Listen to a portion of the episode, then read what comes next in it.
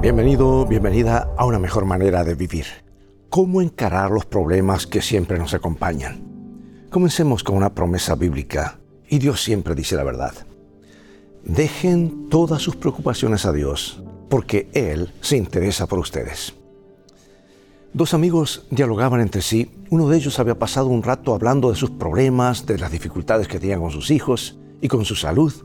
Su espíritu abatido y quejumbroso hizo reflexionar a su amigo, hasta que finalmente dijo, el otro día estuve visitando un lugar donde nadie tenía un solo problema y quedé impresionado por ese hecho.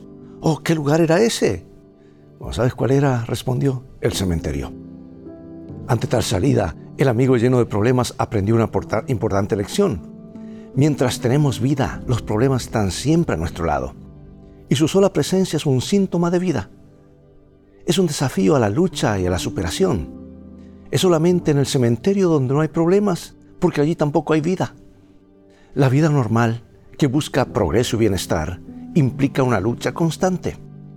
Y es bueno aceptar esta realidad y afrontarla con fortaleza y madurez porque el rebelarnos contra ella solo producirá amargura y pesimismo. Los problemas siempre nos están rondando. Si no es en el trabajo, es en el estudio. Si no es en la familia, es con respecto a la salud. Cuando no es por la abundancia, es por la escasez de dinero. Y cuando no es un fracaso amoroso, puede serlo en un examen. Cuando estamos bien con el jefe, puede ser que estemos mal con el subalterno. En fin, siempre podemos tener motivos para hablar de nuestros problemas y de nuestras aflicciones. Hasta hay quienes viven aturdidos no solo por los problemas que les vienen, sino por los que ellos mismos crean, o tal vez por causa de su incapacidad de resolverlos. Se dejan estar hasta que finalmente son asfixiados por ellos. De ahí que muchos viven agotados sin poder salir a flote de sus angustias. Por lo tanto, ¿no crees que es imprescindible aprender a vencer los males grandes y pequeños que nos pueden sobrevenir?